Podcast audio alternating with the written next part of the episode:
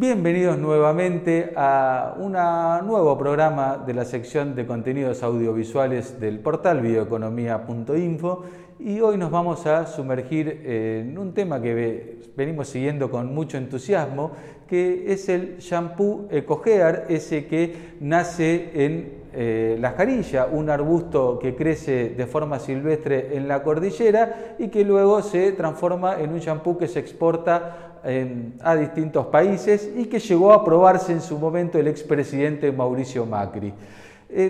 las propiedades medicinales de la jarilla se conocían desde épocas ancestrales y el CONICET logró validar científicamente que tenía este, propiedades anti caída de calvicie.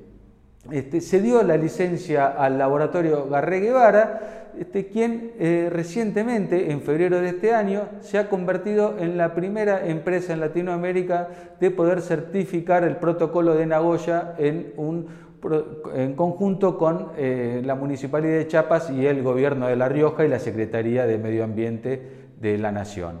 Eh, para que nos cuente los detalles de cómo se trabaja y cómo se ha llegado a esta instancia, vamos a conversar con Silvana Sede, quien es científica del CONICET y eh, a cargo un poco del estudio de la jarilla y vamos a también a dialogar eh, con dos eh, operarios que están trabajando allá en La Rioja en la recolección de jarilla, que son Ángela y Oscar, para que nos cuenten desde el campo cómo es el proceso. Vamos a la presentación y enseguida estamos con ellos.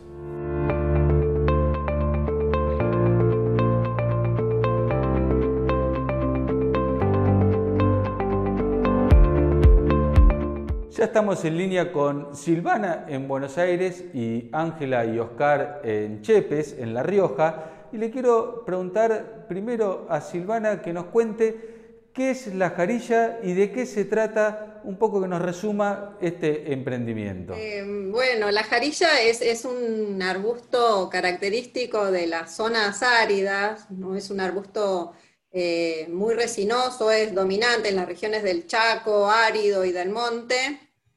Eh, y el laboratorio Garre Guevara eh, utiliza el principio activo que tiene esta planta, que, está en, la resina de, sus hojas, que es un arbusto muy resinoso, eh, para la fabricación de sus productos cosméticos, básicamente para la, la, promoción del crecimiento y el cuidado capilar. ¿Y cómo, cómo surgió la inquietud en por esto surgió de una inquietud del CONICET, ¿no? Empezar a investigar la carilla o, fueron a ustedes con una propuesta. Mira, ya el, instituto, el IQIMEFA, que es un instituto en la Facultad de Bioquímica en la UBA, ya venía desarrollando investigaciones en jarilla y eh, ellos eh, tienen eh, una patente, varias patentes, pero una de las patentes, que es la que licencia el laboratorio, la desarrollaron ya en el 2008 y el laboratorio toma esa licencia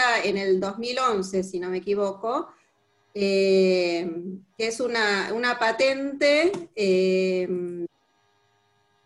eh, que es una fórmula de jarilla y café descafeinado, que actúa en la caída del cabello y el crecimiento capilar. entonces ellos ya se habían conectado con, con este laboratorio eh, y con nosotros eh, surgió la necesidad de parte del laboratorio, yo trabajo en un instituto de botánica, ¿no? Entonces ellos eh, tenían problemas con el insumo, eran las, las, hojas de jarilla, que notaban variaciones en, ¿cómo es? en la calidad del material vegetal y en la concentración del principio activo. Entonces nos contactaron a través del Departamento de Vinculación Tecnológica para ver si podíamos hacer eh, un proyecto para eh, tratar de ver cuál era el, origen de esos eh, resultados desiguales que ellos tenían y que afectaba todo el proceso productivo. Entonces, a partir de ahí, se firmó un convenio entre el Instituto de Botánica de Darwinion, el CONICET, con el Laboratorio Garre Guevara y nosotros eh, empezamos a investigar eh, la jarilla, ¿no? empezamos a investigar eh, un poco, identificar, identificar, cuáles eran esas variables que, afectaban la concentración del principio activo, y, estandarizar un poco eh, los procesos, tanto de recolección, secado, el almacenamiento, y en definitiva optimizar todo el proceso de, esa extracción de los principios activos. ¿Y cómo es que llegan a decir, bueno, eh, tenemos que usar la jarilla de La Rioja, de esta zona? ¿Cómo se llega hasta ahí?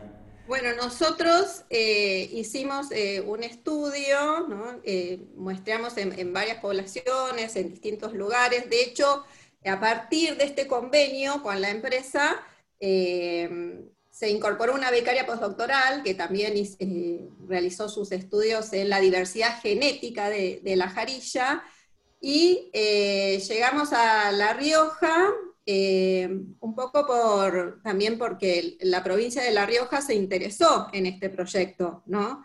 La, gente del, Ministerio de, la Secretaría de Ambiente de la provincia se interesó y, nos contactó y ahí iniciamos esta, esta relación que la verdad que es, fue como una articulación público-privada excelente, porque salió muy bien y viene saliendo cada vez mejor. Bueno, y le quiero preguntar a Ángela, Ángela, ¿podrías contarme un poquito en qué consiste el proceso a campo? ¿Cómo es la actividad a campo? ¿Cuántas personas son?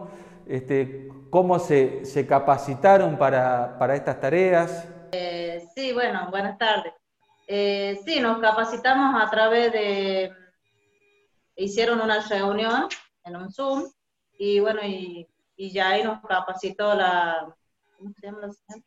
Silvana, nos capacitó. Yo es el primer año que empiezo ahí. Así que si ella nos capacitó y nos dijo más o menos cómo te deberíamos recolectar las carillas. Bueno, después nos juntamos a todas las, o sea, éramos ocho, hoy en este año fuimos ocho chicos. Éramos, así que éramos dos chicas y los otros eran seis varones. ¿Y vos conocías la jarilla de antes o tomaste contacto con, con la jarilla ahora? No, sí, yo la conocía, la jarilla, sabía cómo era todo, porque en el campo donde yo vivo hay también jarilla de las dos. Pero ellos nos capacitó para decirnos qué haría más o menos teníamos que cortar, si era hembra o la macho. Así que nosotros cortamos la hembra, que era la que ellos necesitaban. Este, ¿Ustedes ya sabían que la jarilla tenía ciertas propiedades curativas o, o no tenían ni idea? Bueno, nosotros cuando éramos niños en, el campo, mi mamá, los abuelos sabían dar para el frío las carillas. Ajá. palito de la sanaría lo sabían hacer, los respodeaban en la, en la ceniza caliente y nos daban el té de la cari para el frío. Bueno, ¿qué, ¿qué, significa para usted poder este, trabajar con un, con un producto que sacan de ahí y que este, se exporta a, no sé, quizás hoy alguien en, del otro lado del planeta está usando ese shampoo este, que nace con la hoja que corta usted? Hola, buenas tardes. Eh, mire, para nosotros acá que somos un pueblito, digamos acá en Chepe, en La Rioja, un pueblito chico, es un orgullo grande. Eh, pensar que algo que nosotros hemos cortado con tijera, lo hemos tenido en la mano, eh, vaya a un lugar tan lejos, que uno, por ejemplo, acá no sabe a dónde puede llegar eso qué es, lo, qué es lo que se hace con ese producto. ¿Y usted cuánto hace que está en la, trabajando con la empresa? Y yo ha sido este año, yo también soy nuevo. Eh, del año pasado eran cuatro chicos que empezaron con el proyecto. Eh, este año, como les pidieron más kilos, por ejemplo, el año pasado eran 1.500 eh, kilos, ¿ven? Este año solicitaban más de 3.000 kilos o 3.000 kilos. Entonces, eh, duplicaron la cantidad de gente y este año fuimos ocho. Fuimos ocho, entonces son, eh, nos, éramos, digamos, eran dos mujeres y seis varones. Y era, por ejemplo, eran cuatro grupos. Por ejemplo, estaba el grupo uno, el grupo dos, el tres y el cuatro. Y en cada grupo éramos dos personas. Por ejemplo, en un grupo estaba Ángela con la compañera que eran las dos mujeres para que anduvieran ellas. Y de ahí éramos los otros tres grupos de dos changos cada grupo. ¿Cómo es el proceso de, cortado? ¿Se hace con tijeras? ¿Se seleccionan las hojas? ¿Se cortan hojas al azar? ¿Se poda toda la planta? ¿Hay alguna técnica? ¿Algún cuidado que haya que tener? Es todo, o sea que digamos, todo se corta con tijera. Eh, nosotros, por ejemplo, había una media sombra, digamos, negra, grande, ¿no es cierto?, gruesa, que esa es la que teníamos cada cosechero, o sea, cosechero le decimos nosotros, que eran los que andamos ahí. Era un paño, póngale de un metro y medio de ancho por dos a dos y medio de largo. Entonces uno cortaba las carillas, póngale 20, 25 centímetros, 15 centímetros, según eh, la cantidad de hojas, porque buscamos, ¿no es cierto?, lo que era la hoja y el palo que no sea tan grueso, digamos, el tallo de la jarilla. ¿Ves? Entonces, eh, nosotros andamos con guantes, eh, barbijo, lentes, y bueno, con toda la ropa, digamos, la indumentaria, la indumentaria, camisa de grafa, pantalón de grafa, botines, digamos, todo. Y la lapicera que sabíamos tener es esta. Con esta es la lapicera que trabajamos nosotros en el campo. Con esta cortamos los cogollitos, las jarillitas, íbamos poniendo. Una vez que juntamos un poco, digamos, grande, eh, se ataba las cuatro esquinas y lo alzamos, lo echábamos media espalda y teníamos que salir a donde teníamos el paño grande. Eh, teníamos unos paños de 50 metros y de 100 metros de largo por 4 de ancho. Entonces nosotros salíamos, por ejemplo, suponer, estábamos a 100, 150 metros para adentro, para el campo, y de allá cuando llenamos el pañito nuestro, echábamos a la espalda y salíamos al callejón, como quien le dice y ahí teníamos el, paño grande, digamos, extendido, y ahí íbamos nosotros y tiene que sacar, ¿no cierto?, las carillas y irla abriendo, desparramándola para que no quede amontonada, para que se haga bien el secado con el aire, digamos, el aire y el sol. Ese es el secado natural, aprovechando las condiciones que tiene ahí la zona de, un ambiente muy seco y buena Sí, cuando había, por ejemplo, que había alguna novedad o se veía algo de nube, algo, eh, teníamos que tener cuidado con el tapado. Lo que sí, eh, nosotros el cuidado más grande que era, por ejemplo, cuando nos veníamos en la tarde, eh, que eso tiene que quedar tapado, ¿por qué? Por la humedad o el rocío de la noche. ¿Ve? Porque si tiene algo de humedad, algo de rocío, eh, le cuesta más el secado. En vez de estar 10 eh, días en el secado, si tiene el rocío, la humedad es en la noche, va a pasar 12, 14 días y no se va a secar. ¿Y cómo es el proceso de, cosecha? ¿Es este, durante todo el año? ¿Es en un periodo de tiempo? ¿Qué, qué, qué, cómo es el ciclo de la jarilla? Y son aproximadamente 40, 45 días más o menos. ¿En qué época del año es que ustedes cortan? Y bueno, ha sido ahora 17 de julio, largamos, ¿sí? Ah, en invierno. Sí, 17 de julio, sí, 16, 17 más o menos fue esos días, que justo cuando empezamos, eh, fue el día jueves, creo que fue cuando pusimos, tendimos las medias sombras, todo para empezar. Y yo creo que cosechamos días lunes y martes.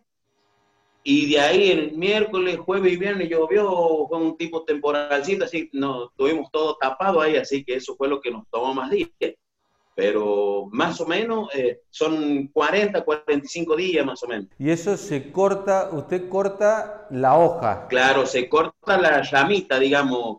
Eh, ¿cómo, le puedo explicar? Eh, póngale una, la carilla, larga un, como un rebrote, digamos, ¿cierto? Está lo que es el tallo y sale todo lo que es los tallitos chicos, digamos, las ramitas. Entonces usted lo corta a una cierta distancia más abajo, ¿no es cierto? para no llegar a cortar el palo tan grueso. Cortar a donde está el palo más fino, que es donde va la mayor sustentación de hoja que tiene la planta, digamos. Entonces, eso es lo que nosotros, una vez que lo hemos juntado, como le decíamos nosotros, en el paño, eh, salíamos al, callejón donde teníamos el paño general, ahí nosotros extendíamos, entonces uno lo, lo va acomodando y le queda bien abierto. ¿Ve? Cuando tiene, además, cuando tiene el palo grueso, cuando usted lo corta muy largo al palo, le cuesta más el secado. ¿Por qué? Porque al estar el palo grueso tiene más de dónde subir sabio, no sé, chupar la hoja, como quien dice. Y una vez seco, ¿cómo se, cómo se despacha eso a Buenos Aires? Y, por ejemplo, una vez seco, eh, se la, eh, nosotros tenemos unas mangueras, unos caños, digamos, manguera negra, que eso nosotros tenemos la horquilla, ¿no es cierto? Eh, todo, ¿no es cierto?, para ir levantando. eso se golpea para que caiga la hoja. ¿Ve? Una vez que va cayendo la hoja, usted con la misma horquilla o la horqueta que le dicen, uno va levantando todo ese palo que ya no le queda a la hoja, lo va sacando para el costado y junta todo lo que ha quedado abajo. Y de ahí se echa en una bolsa, mm, vende ser una bolsa forrajera, digamos, una bolsa común, una bolsa de esas blancas y, por supuesto, ¿no es cierto? Va el embolsado bien acomodadito y después cosido arriba, ¿no es cierto? Que va con su debida etiqueta, todo. La verdad es muy, muy interesante. Y Silvana, te vuelvo a vos este, para preguntarte por esto, ¿no? Que fue un hecho eh, inédito, o eh, el primer caso de Latinoamérica, tengo entendido que fue la certificación del protocolo de, de Nagoya. ¿Podés explicarnos un poquito qué significa esto? El protocolo de Nagoya eh, tiene sus principales, tiene tres objetivos principales, que son, eh, primero, el cuidado del medio ambiente, que son un poco los objetivos del convenio de diversidad biológica, ¿no? Es eh, cuidar el medio ambiente y garantizar que exista una retribución justa y equitativa hacia eh, el lugar y hacia los, digamos, quienes poseen ese recurso, que en este caso es la provincia de La Rioja. Entonces, eh, este protocolo eh, viene como a dar el marco jurídico para que estos objetivos que tenía el convenio de diversidad biológica se cumplan, ¿no? El, más importante es esto de eh, la retribución de los beneficios por haber utilizado un recurso genético de la provincia. Y eso es muy importante porque estaba, digamos, en el, convenio de diversidad, pero no se había reglamentado. De hecho, en, Argentina, em, recién en el 2017 se, se implementa, o sea, eh, la Argentina adhiere en el 2010, creo que es 2010 o 2011, pero se implementa en 2017. Y el primer certificado eh, de cumplimiento, de, que garantiza, digamos, el cumplimiento del protocolo de Nagoya, lo obtuvimos eh, con el laboratorio en febrero de este año. Así que es súper reciente. Y es el primero de Argentina. Es el certificado, el primero con fines comerciales, digamos. Una cosa importante que tiene el, protocolo de Nagoya es que tiene que existir como un, eh, consentimiento informado, que se llama en términos eh, jurídicos, que es eh, que la, provincia tiene que dar su consentimiento, que la provincia es la dueña de los recursos, tiene que dar su consentimiento en principio para la utilización de los mismos. Y después tiene que existir un acuerdo, que es el, convenio que se firma entre el laboratorio y la provincia de La Rioja. ¿no? Eh, y bueno, la verdad que ha sido un privilegio trabajar en, este proyecto que, involucró a muchas personas ¿no? del laboratorio, de la, Secretaría de Ambiente de Nación y de la provincia. Y, y mucho más, eh, fue como, como verlo de desarrollarse en dos años seguidos, ¿no? como lo que contaban los chicos que, que, fuimos creciendo, ¿no? que, en un principio eran 1.500 kilos, ahora se duplicó, se duplicaron la cantidad de trabajadores, y eso es eh, súper importante porque, porque es como que le da, le da un impulso es, un desarrollo local, ¿no? Utilizando un recurso local para los trabajadores locales. Y eso es súper importante, es como prioridad también para el laboratorio, ¿no? Por un lado, el, cuidado del medio ambiente, porque como bien contaban, es, es una recolección cuidada, ¿no? Teniendo como respeto tanto por la, por la jarilla para, para, para que se regenere, ¿no? para que tenga su tiempo de regeneración, y eh, eh, es como cuidado también con, las especies que la rodean a la jarilla, ¿no? Como que tiene como varias partes, ¿no?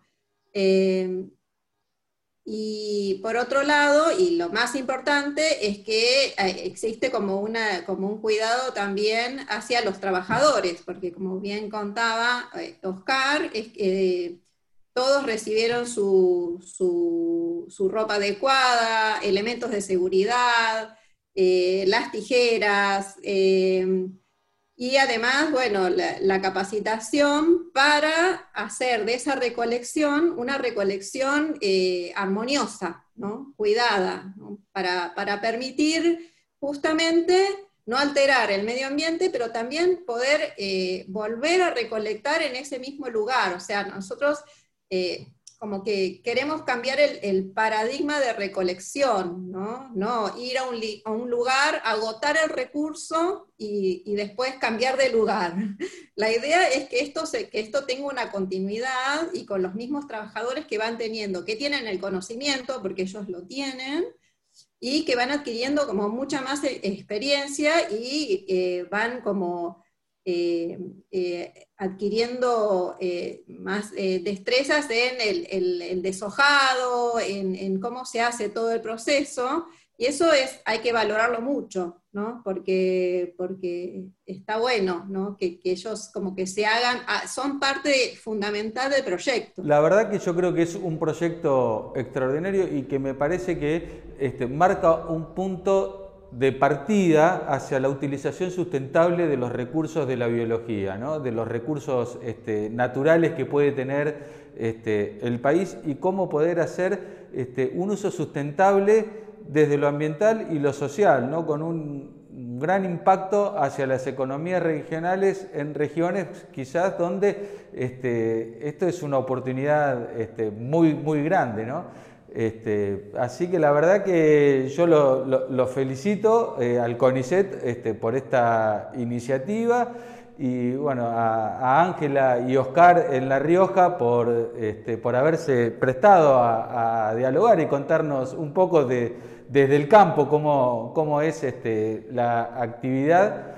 Así que muchísimas, muchísimas gracias y es un proyecto que, vamos a seguir muy de cerca. Yo eh, te quería agregar que además, eh, además de cumplir con el protocolo de, Nagoya, eh, esa jarilla, esas hojas que, llegan al laboratorio, están, tienen una certificación orgánica internacional. Por eso es que la recolección es sustentable también y se cumplen con un montón de, normas de la, normativa orgánica, desde la elección del lote, ¿no? que es, cuidado, tiene que estar lejos de contaminantes y en todo el proceso estas hojas de jarillas eh, se encuentran eh, alejadas de, todo tipo de, contaminación química, ¿no? Obviamente el lugar, eh, Chepes, es, el lugar donde se trabaja, que es un predio del municipio, es, un lugar que obviamente tiene cero contaminación, no, no, no, está, no hay ningún tipo de producción en el momento cerca de esa jarilla que nosotros recolectamos. Así que eso, eso también es bueno porque, porque se garantizan varias cosas. Perfecto, muchísimas gracias eh, Ángela y Oscar. Espero poder visitarlos eh, cuando se levante la, pandemia, porque la verdad que es un, este, un lugar que me interesa muchísimo, me interesa conocer cómo es el proceso, verlo, me lo pueden contar, pero yo lo quiero ver, a mí me gusta verlo. Este, así que bueno, quizás este, por ahí para febrero, ¿no? Para el carnaval de la Chaya, es una buena época para ir a visitarlo. sí, y sí, lo, estaremos esperando entonces. Cosa que, que chayemos un poco por estos lados. Aunque mucha agua no tenemos, pero algo se va a hacer. Bueno, muchísimas, muchísimas gracias. Hasta la próxima. Ángela, muchas gracias.